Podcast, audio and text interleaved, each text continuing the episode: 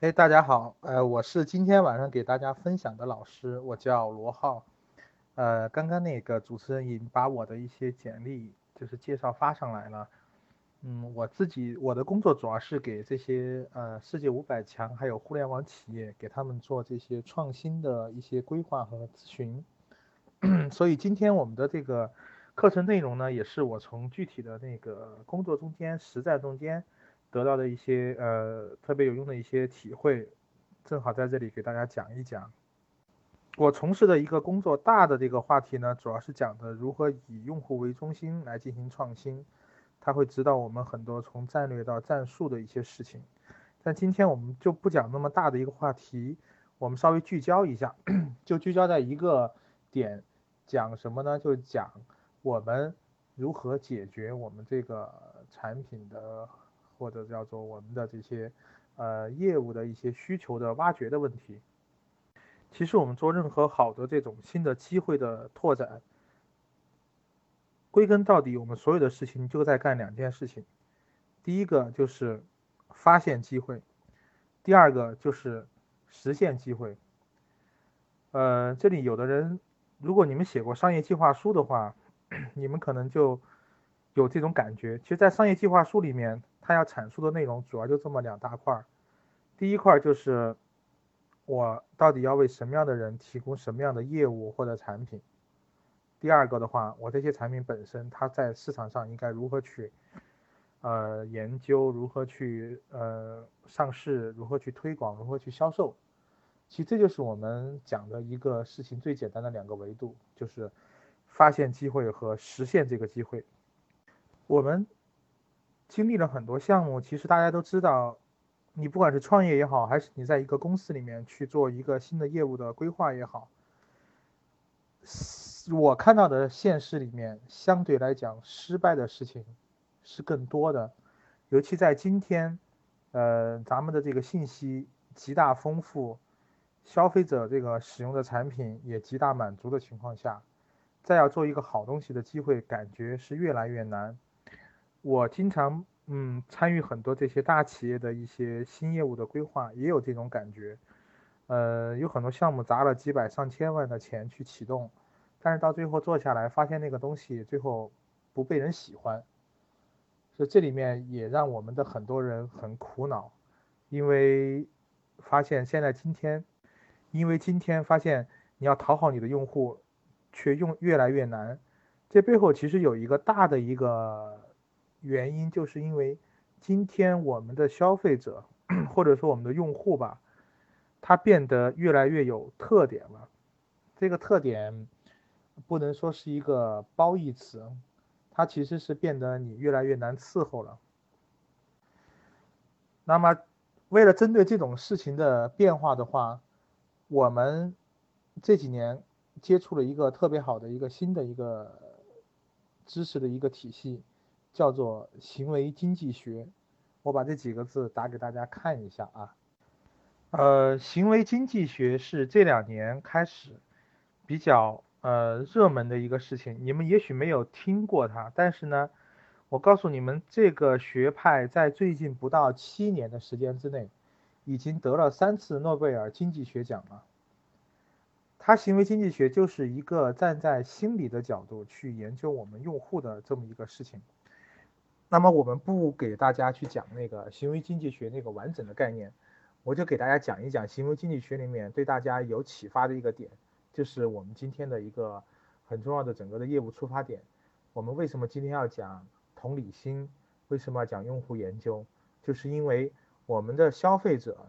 他现在的这个需求的挖掘，又有一些新的一些方法、新的一些逻辑。我们想做一个研究。的前提是要知道我们的消费者的特点是什么，我们现在应该在哪些领域去研究它？呃，在行为经济学的那个定义之下，他把这个人的这个思考的逻辑分为了两个不同的系统，就是同样的一个人，他会具有两个不同的决策体系。第一个决策体系，我们叫做。理性人，理性人啊，我把这个词给大家敲一下。理性人就是我们以前长期以来一直在研究和关注的一个视角。比如说最简单的，我们的用户喜欢买便宜的，我们的用户喜欢买漂亮的，我们的用户喜欢买有口碑的，这些都是叫做理性人。同样的一个包包，一模一样的型号，一个卖八千，一个卖九千，那么我们一个理性人来讲，他很有可能是会花八千块钱去买那个包包的，这就是我们一个典型的理性人的一个决策逻辑。但是，但是，理性人在过去的十多年之内，大家通过不断的努力，已经为把这部分人的需求基本上已经满足的差不多了。就当这个人啊过了这个基本的生存的这个需求之后，下一步人性里面的另外一面感性人的这个逻辑就会冒出来。这也是我们现在觉得我们的用户为什么越来越怪异。比如说有一个很经典的一个例子，就是我们看到过这样的这个事情：一个人在这个淘宝网上买了一个很贵的包包，比如说三千到五千块钱一个包包，然后呢，其实这个包包是三千还是五千，他并不在意那几百块钱的差价。好，这种看他理性的一面出来了，但是他最后会怎么样？他最后往往会因为这个产品不包邮而放弃了这个包包。比如说赠品这个概念，同样的一个产品，一千块钱、一万块钱的一个产品无所谓，很多人往往因为它里面有一个一块钱甚至五毛钱的赠品没有，他会放弃这个生意，放弃这个单子啊。所以这些叫这些现现象，你看都违背了我们刚才讲的。我们现在这些用户，他应该是理性的，他会计算。那你看我这个东西已经比别的地方便宜了很多钱，所以我再多掏个十块钱包邮也是可以的。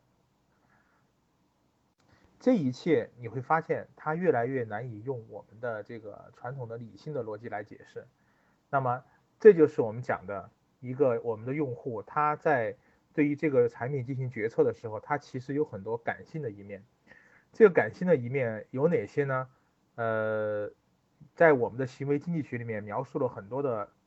具体的特征，在这里我们不一一讲了。我们后面会用我们的一些新的一些研究方法给大家来阐述啊这个道理。总之就是，呃，大家如果现在你是做一个新产品开发的人，或者说你是要做你的新业务策划的人，非常推荐你去。大概看一下行为经济学的一些概念，在中国有一些已经出版的书，叫做类似于《怪诞行为学》呀，还有这些《思考快与慢》这几本书都是可以的。好，那么呃，回过来，我们今天不是讲行为经济学啊，我们用行为经济学开了一个头，主要就是为了讲我们今天呃为什么要讲到同理心哈，就是跟以前的研究不一样，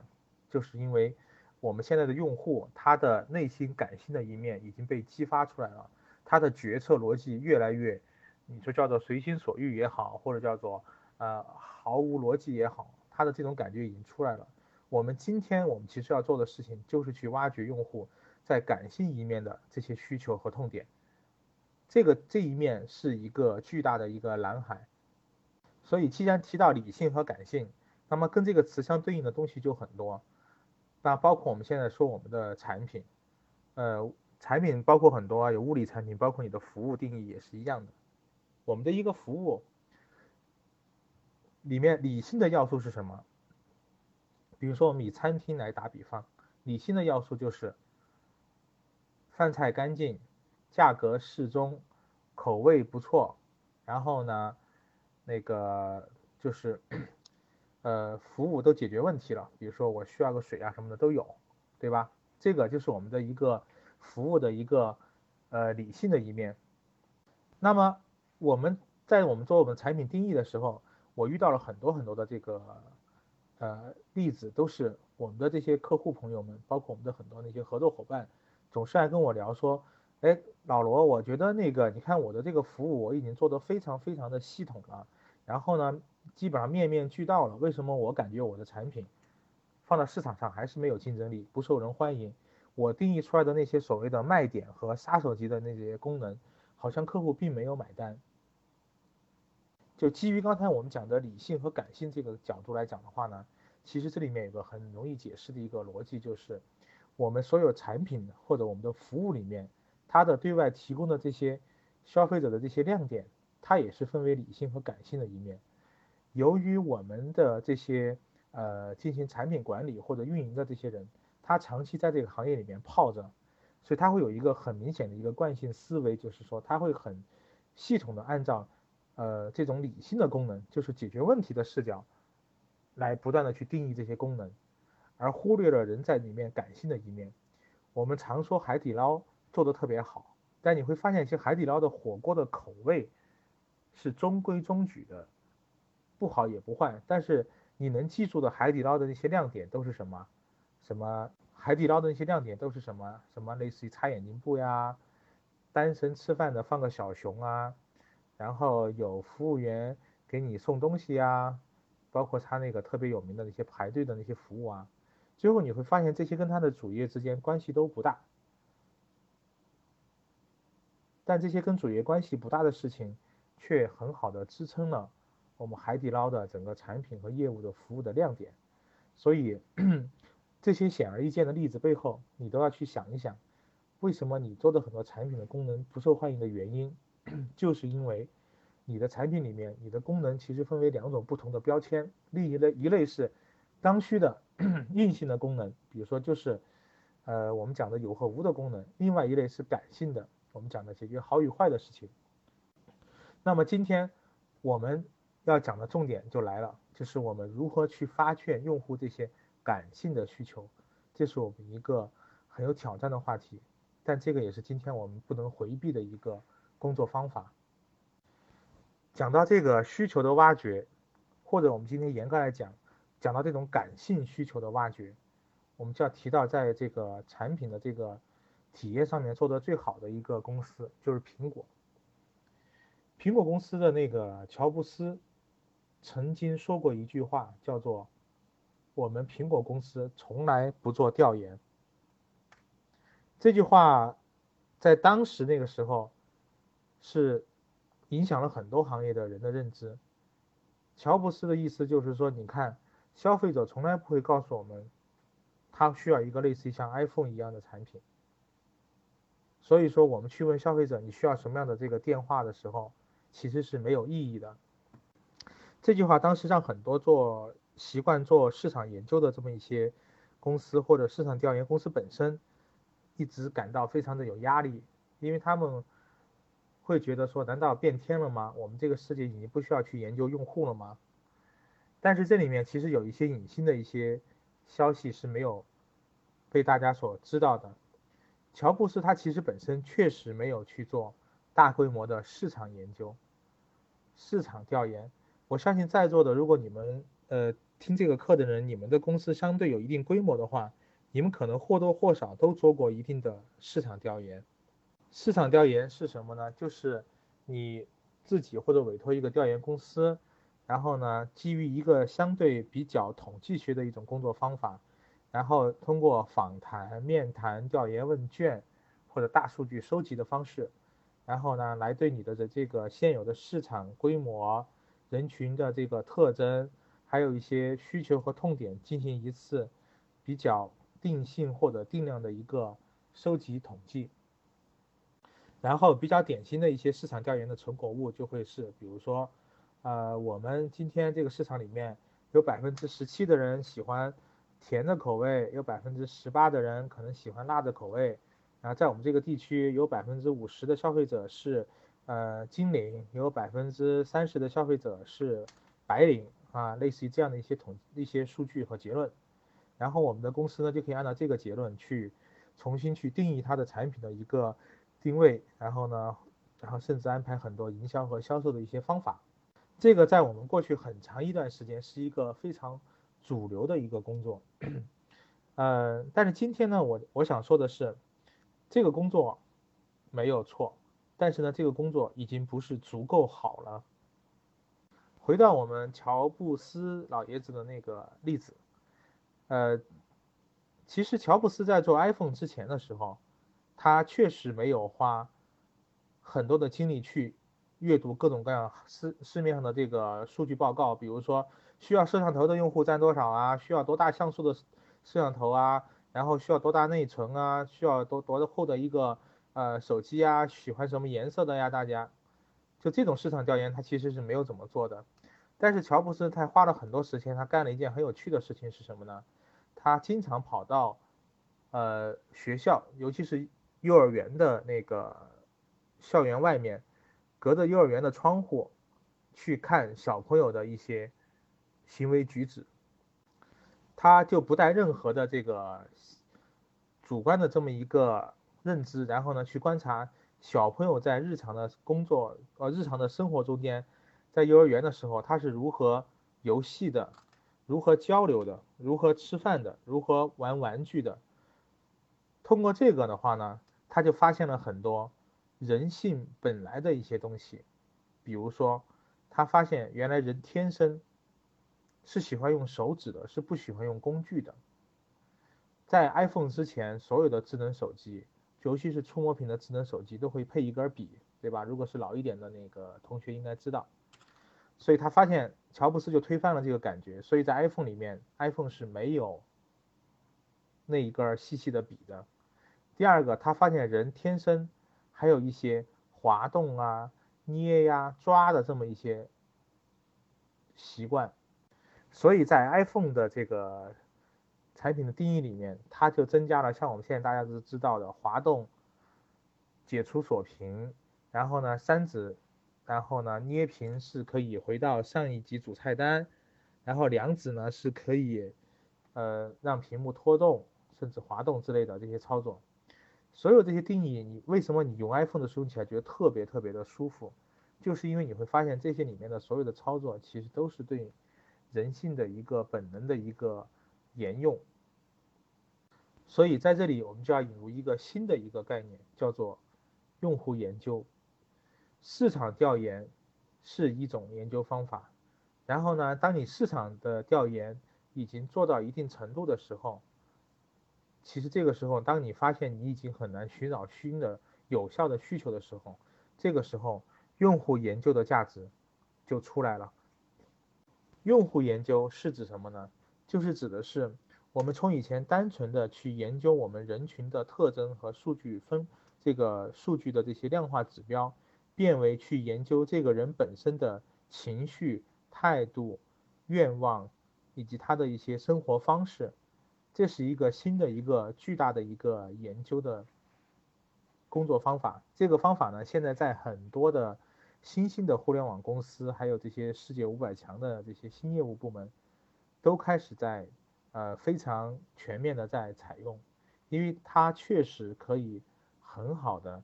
去。帮助我们挖掘更多的感性层面的需求。那么说到这里的话，我们就要去讲讲用户研究到底有几种工作方法，对吧？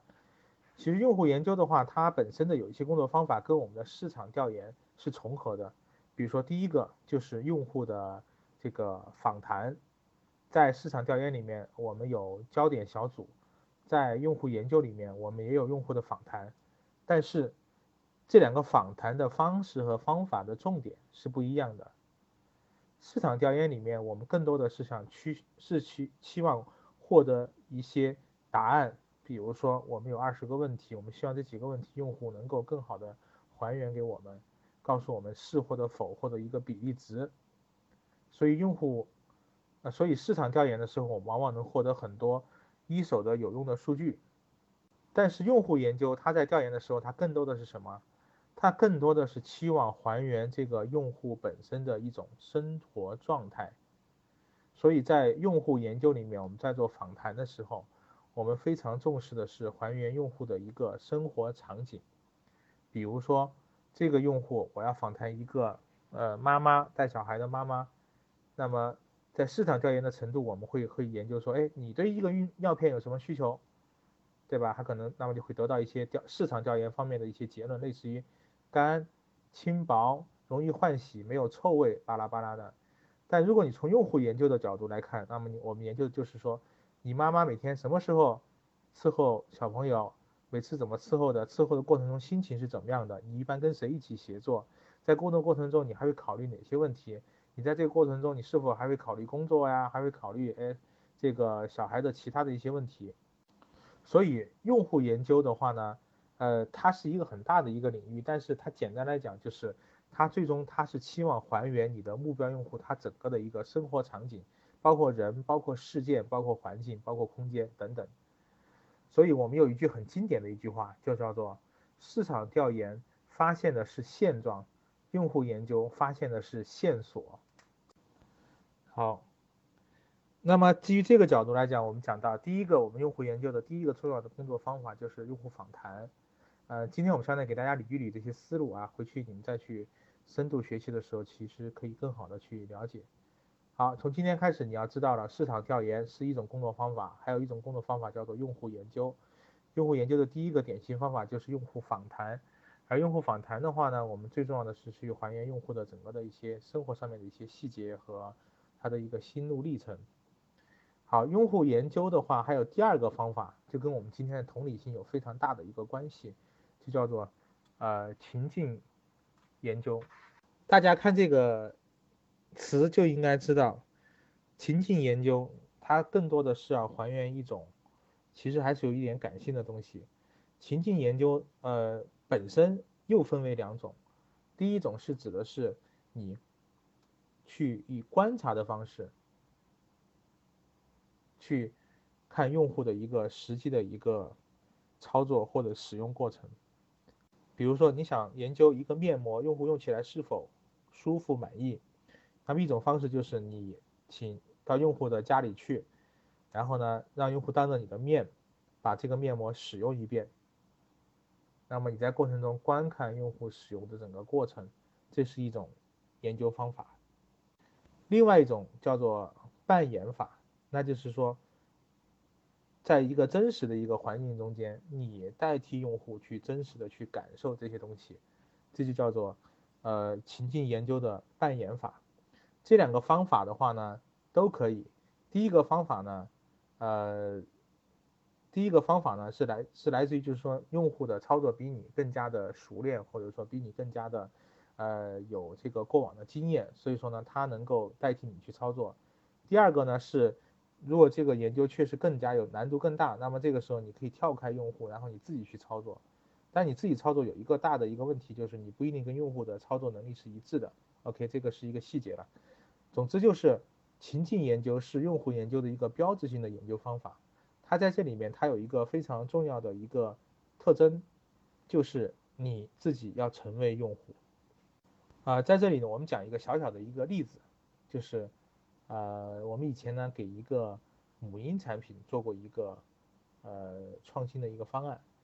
这个母婴产品呢是给准妈妈用的，就是那个孕妇啊大肚子的妈妈用的。然后但但但是参与这个项目的人呢，有很多都是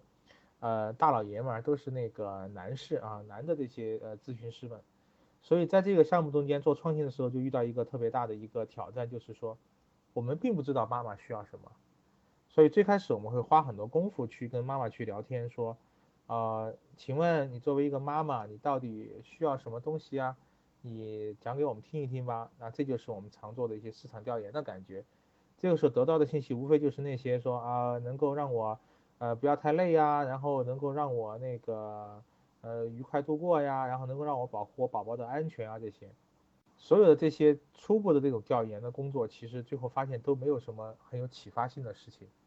所以到最后，我们几个主要的参与项目的这个同事呢，他们最后就干嘛呢？就采用我们刚才讲的情境研究里面的扮演法，他们把自己装成用孕妇，怎么装呢？他们就在我们这个身体里面塞枕头，他们在身体里面这个因为是夏天嘛，就在 T 恤衫里面，每个人就是在里面放一个反正不大不小的枕头。然后呢，真实的去生活了两天，包括就是只能只能塞着枕头去开车、上厕所、吃饭、工作、打电脑，然后游戏，甚至最后睡觉，用了两天时间。这两天时间并没有去询问用户，而是没有询问孕妇，而是就是自己去扮演了一个孕妇。可以说这两天的这个研究过程，让我们的这些项目的参与者对于这个事情的理解，远远的超出了我们当时只是单纯的像个第三方、像个旁观者一样去跟我们的孕妇去聊的时候所获得的信息。比如说，我们获得几个特别重要的一个感受，也是以前孕妇一直没讲出来的，就是准妈妈她在椅子上是很难九十度坐着的，她的腰因为前面有个肚子顶着，她基本上是斜靠在背上的。比如说，这个妈妈一般到了一定程度，她是看不见自己脚的。这些线索其实在开始的时候，很多妈妈都会忘掉，不会提，因为她已经习惯了。所以这个研究的话，当时给我们带来了很多很多的感受。而这个感受帮助我们让这个产品最终获得了当年的一个创新大奖。OK，所以呢，那个大家听到这里的话呢，你就会感发现一个有趣的事情，就是用户研究，它很多时候它有很多的那个输出物呢是比较感性的，它很多时候就在帮助我们去还原现场。还原这些用户的一些心路历程，还原用户的一些感性需求，而这些感性需求能够帮助我们更好的去，呃，重新去审视我们的这个产品或者服务，也就是所谓的能够让你亲临一线。那么在这个里面的话呢，从头至尾，我们就能够获得一个非常非常重要的一个成果物是什么呢？就是叫做同理心。同理心这个词，我估计好多人。以前也没怎么接触过，但这个词这个例子说出来呢，这个这几个字放在这儿，你可能一听也觉得大概能猜到是什么。同理心是我觉得一个身处在某个行业的人，他必须要具备的一种，呃呃一种素养也好啊，或者就是一个行业的一种沉淀也好。同理心它指的是什么呢？用我们的一个科班的说法，就指的是。你与你的目标用户一种感同身受的能力。什么叫感同身受的能力呢？你是卖火锅的，那你就要知道爱吃火锅的人是什么样的感受。你是做美容的，你就要知道一个喜欢做美容的人他是怎么样一种生活和感受。你是做家居产品的，那你就应该知道一个装修的人他的一个。这种感同身受的感觉，就是你能分分钟模拟出来这个人的心态，这是一个非常重要的能力，这叫做同理心。同理心是我们在今天的这种业务创新里面所具有的一个很重要的一个职业素养。我们所看到的，我所接触到的这些所谓的强大的产品经理，就是我们老说 BAT 的产品经理多么厉害，对吧？这些互联网公司的产品经理多么厉害。我在跟他们去做项目的时候，我就发现，他们有一个最强大的事情是什么？就是同理心。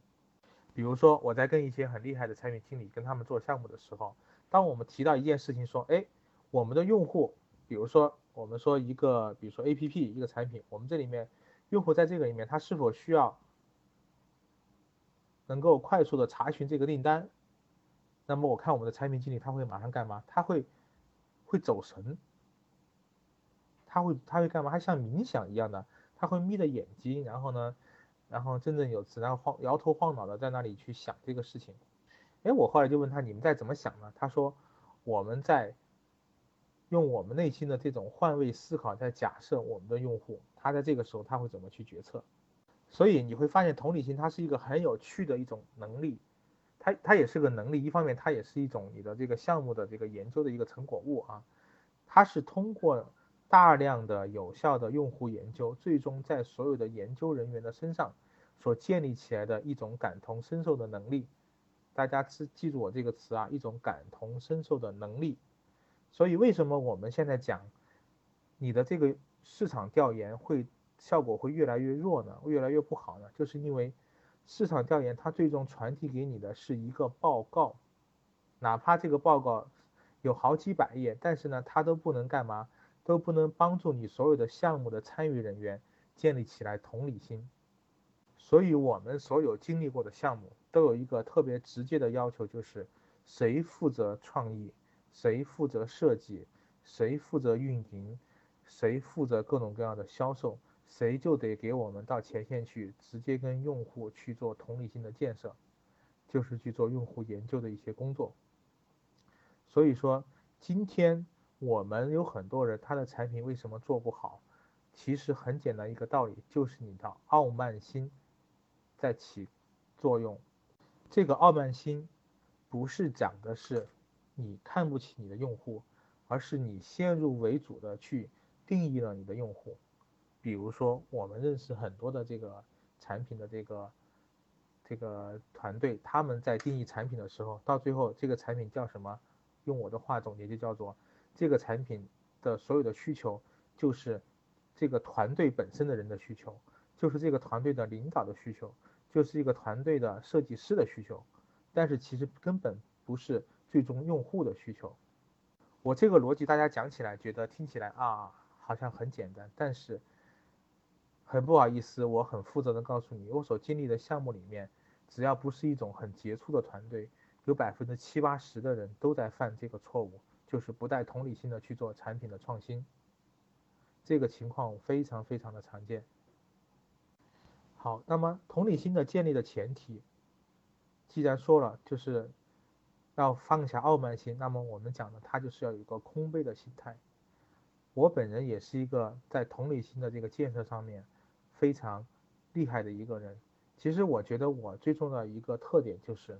我非常善于倾听，也非常善于放下成见。有的时候我们会觉得我们的用户特别笨、特别傻。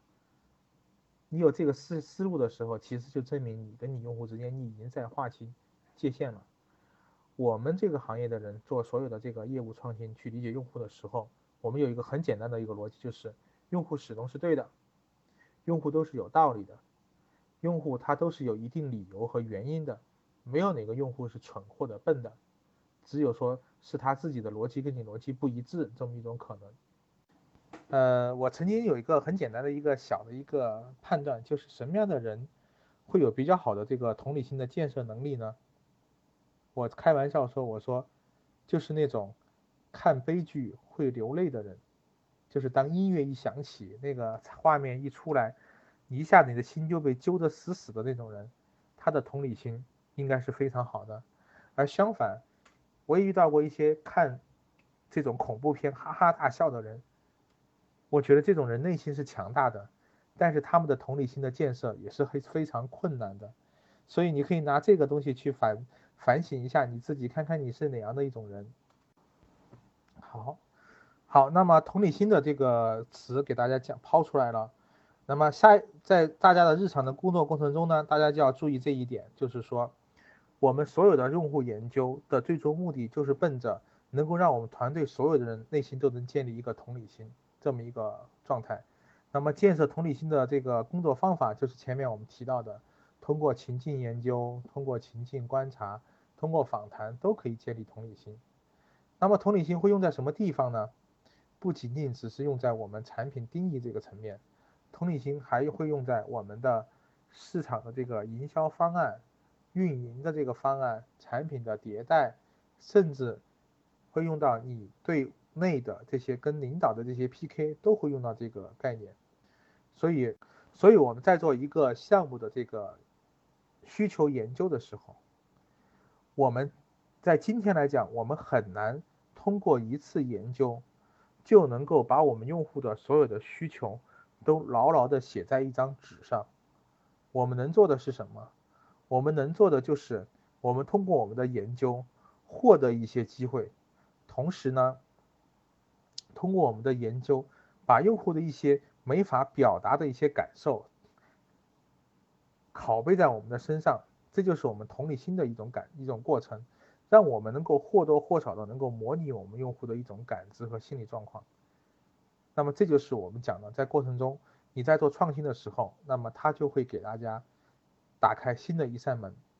好，那么说到，那么同理心，你假设你有获得同理心之后，为什么同理心它真的是我们的一个关键的一个打开创新的钥匙？这后面还有一个大的一个呃行业的一个变化，就时代的变化，就是我们现在所有对于创新的一种机会的把握，不再是像以前那样，就是我们冥思苦想、闭门造车，然后呢想到一个好的 idea，然后去把它开发出来，最后拿到市场上去使用。我们现在新的这种业务的创新的话，我们有一个叫做呃，就是以用户为中心的这么一套创新方法。那么它的逻辑是什么？它就是说我作为一个项目的管理者，作为产品的这么一个定义者，其实我并不知道我的这个定义是否准确。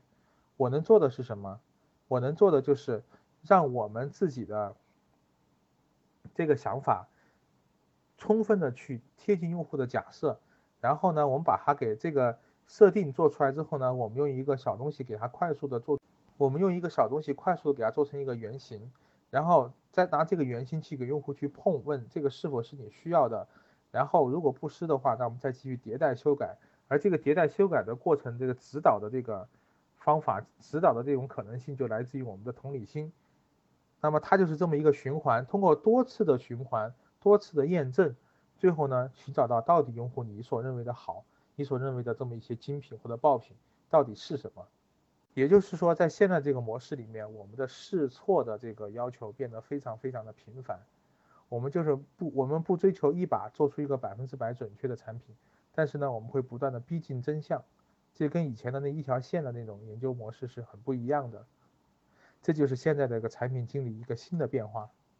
大家看看这个逻辑跟以前是很不一样的啊！以前我们是，我们认为我们自己是对的，我们自己是精英，所以我们把所有的定义的事情尽量的去做好。如果我们信息不足，我们就去研究；如果我们的方法那个我们的亮点没找到，我们就去调研。总之，我们在做这个产品定义的时候，其实我们认为我们自己已经掌握全局了。但是现在有同理心的这套逻辑，就是我不断的去假设一种东西出来，然后拿到这个东西之后呢，我给它做成一个可以被评判的东西，我再拿到这个东西到用户的面前去给他去，呃，请用户来给予意见，然后如果不行，我们再回过头来。用我们的同理心再去冥想，再去碰一个新东西，再去迭代，这么反复的打磨，最后打磨成一个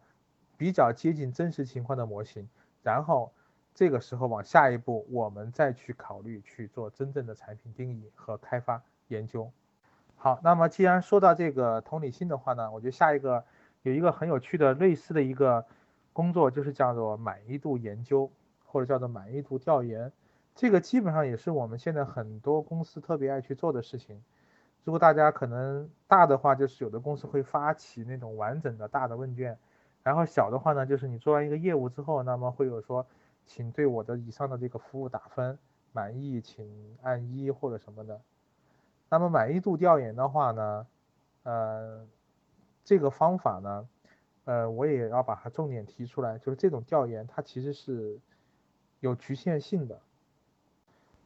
为什么这么讲呢？就是，呃，我们还是要讲刚才那个大的一个时代的话题，就是我们的用户现在已经过了有和无的这么一些需求的满足阶段，现在还没有哪个用户说我现在有一个产品的功能是不满足我的，很少，所以大家的话已经过了同质化的这么一个竞争的一个阶段之后，剩下比拼的就是个人的特色了，对吧？那么在这个特色里面的话呢，其实满意度调研它是很难给你带来启发的。这就刚才我们说的那个市场调研跟用户调研的区别，满意度调研能够给你的只是一些对于现状的一些肯定，比如说它是一个封闭式的一个问题，那么你上了一个新的一个产品，那么你问用户满意或者不满意，用户只会说对这个产品本身的看法，但是用户并不会告诉你说，其实我是想要什么样的一个东西，就相就相当于比如说。一个用户他其实是想坐飞机出门的，但是呢，你天天问他你今天这个汽车你觉得满意吗？汽车用户说我不满意。那么那个时候你的问题是什么？你可能就不断的去改进这个汽车本身，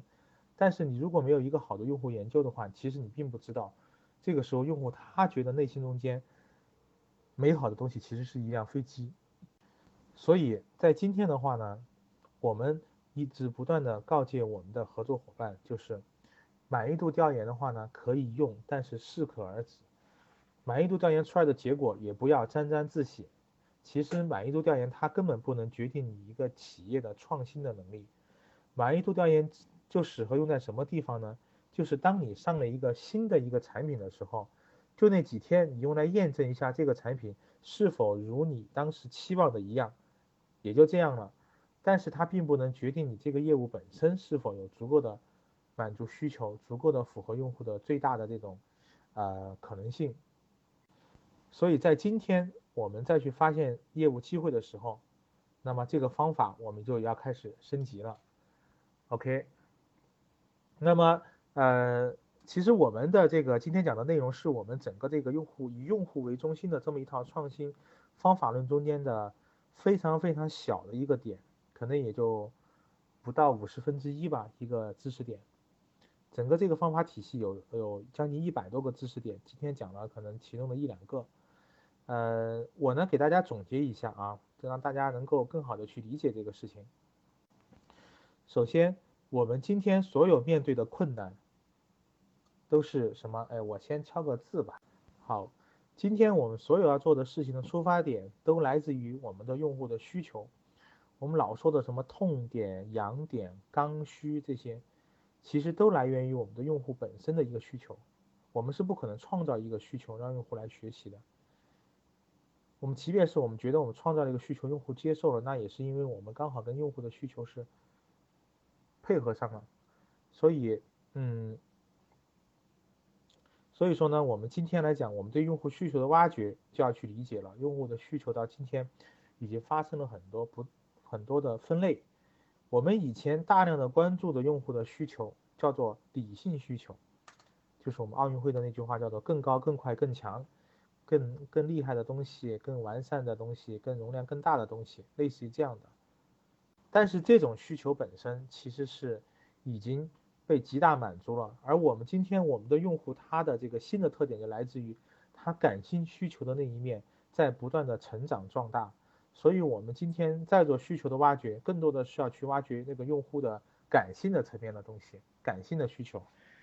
什么是感性需求呢？就是那些让用户觉得我能够生活的更好，然后精神更丰富，然后呢社社会更认可的那些东西。为了挖用户的这些感性需求，为了压压用户更多的这些压中更用户更多的这些隐性的，就是你平时看不见的需求，那么这个时候我们就要引入一种新的研究方法，叫做用户研究。用户研究本身也是一个可能也是一棵大树啊，呃，那么其中。我们今天讲到用户研究，它最最重要的工作的使命之一就是帮助我们团队所有参与这个项目的人能够建立起来同理心。同理心是一个取之不竭、挖之不尽的一个宝藏，它里面能够让我们获得很多很多的对于这个需求的可能性的一个判断，可能性的一个这个源头。所以同理心本身也是我们要。就是在这个阶段点要重新去学习去建立的一个东西。那么同理心的建立有哪几种呢？那么第一个我们讲的就是相对比较传统的方式，就是访谈。访谈的呃好处呢就是短平快，问题呢就是它还是形式上过于严谨，所以说用户可能比较的，所以用户可能比较的那个呃就是讲不出太多的那种情境化的东西。我们做用户访谈的目的，不是为了单纯获得一两个判断的一个反馈，而是更多的希望通过用户的访谈，让用户更多的去还原他的生活，还原他的喜好，还原他的平时的日常的这个经历。所以要为了还原这些东西的话，那么还有一个更好的一个方法，就是叫做情境研究。情境研究的话，就是要我们要从我们的办公室走出来，我们要真真正正的站到我们的用户。的面前，然后呢，让我们的这个用户表演给我们看他的这些，呃，让用户表演给我们看他的真实的生活、真实的过程是怎么样的。而且这个过程中间，你通过你的眼睛能够看到很多的细节，你不要带有主观的判断去说，哎，我觉得他对我们的产品是有这样的需求，不是这样的，呃。以后有时间我们可以讲到更多的就是关于用户的这个场景的还原。那么在场景还原上面，我们会观察用户更多的生活细节。他为什么今天选择这样的方式？他为什么要说这样一句话？他为什么要用这么一个工具？他为什么要打电话给这样一个人？总之，类似于这样的这种情景非常非常的多。所以我们要做到的就是说要还原用户的整个的生活场景，把这个生活场景牢牢的刻在我的脑海里边。而这个还原的方式还有一个最极端的方式就是。让我们成为用户本身，我们去扮演它，对吧？比如说你是一个给做自驾游服务的，你就代表用户去自驾一把，然后呢，你是做这个牙医的，你就代表用户去被拔一次牙，